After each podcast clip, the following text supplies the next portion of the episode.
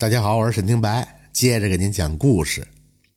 说这王东昌啊，客居在成都的时候，住在塔子山附近的一处宅院。当时啊，他的一个同窗从老家来成都看望亲戚，写信呢，让这王东昌到时候来九思巷一会。王东昌接到信以后是特别的高兴，到了约定的日子就前往相会。两人相见以后，同窗非常的惊讶，问他怎么会知道自己住的这个地方。王同昌也非常的疑惑呀，说：“难道不是你写信告诉我的吗？”同窗闻言道：“哎，并没有这回事啊，我怎么会招你前来相约呢？没有这样的事情。”王东昌见他沉思的样子有些迟钝，便拿出那封信问他道：“难道这不是你的笔迹和印章吗？应该不会有错吧？”同窗接过信一看，果然字迹和印章都是自己的，他更加的疑惑了，说。这是怎么回事啊？我从来没有做过这件事情啊！让我好好想想。只见他来回踱步深思，始终也没想出个什么来。王东昌见状也觉得非常奇怪。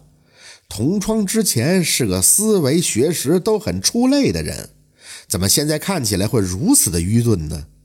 他尝试问他以前相处时的事情，同窗也是一副不大记清楚的样子。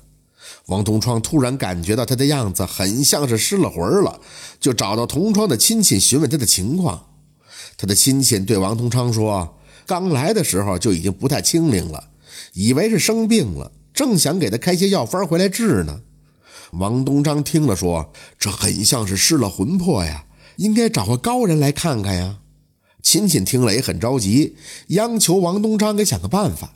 这王东昌与大慈悲寺的主持圆通法师有些交情，闻言呢，就将同窗带至大慈悲寺去求见法师相救。这圆通一见到人就看出了端倪，他对王东昌说：“人有三魂六魄，这三魂中有一魂主清智，失去这一魂的人会变得痴呆，就像你这个朋友一样。”还有些痴呆的人呢，家属呢会请一些方士，用邪法去找主清智的魂，让痴呆之人清醒过来。你的朋友应该就是被人借走了智魂，所以才会这个样子。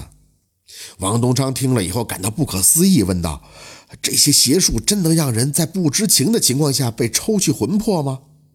圆通法师回答说：“嗯，不会，都是有借允的根据。”可以问一下你朋友就知道了。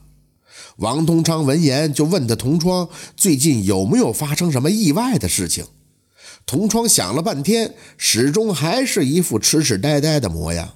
过了很久才回忆说，在某处捡到了一包碎银，已经用的差不多了。言罢，他就拿出一个红色的袋子，里边只剩下一块碎银，其他的都被他花完了。王东昌赶紧接过来给圆通主持查看。圆通拿出碎银观察，对他言道：“你看，这上边有个戒字，这就是凭据。幸好你的朋友还没有用完这碎银，不然啊，真的回天乏力，无可奈何了。”圆通说完，就将红色的钱袋子翻开，只见里面画的是一些神秘的字符，一看就不是什么吉祥之物。这王东昌知道真相以后，也是很震惊。赶紧询问他有没有拯救的办法。这钱袋还在，我能让他回到来的地方，这没什么难的。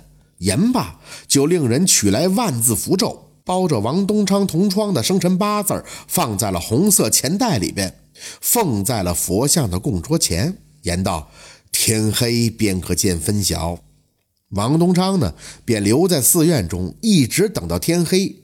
至到子时，果然见红色钱袋在跳动，好像有什么东西在里边。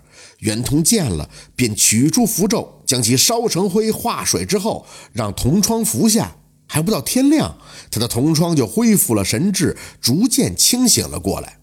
两人拜谢了圆通以后，王东昌言道：“这邪术害人呀，法师可以对实施的人稍作惩戒才是，不应该让他逍遥法外呀。”圆通闻言道：“嗯，此人自损阴德，天必谴之。施主大可不必担忧。”王东昌两人闻言，方才放下心来，这才与其告别，败退而去。这不明的钱财最好不要拾取使用，免得受到诬陷、加害及误会。文中的术士就是用买魂的写法，令人受害，而受害者呢，往往有占便宜的心理，才会容易上当啊。好，这就是术士借魂的故事。感谢您的收听，喜欢听白好故事更加精彩。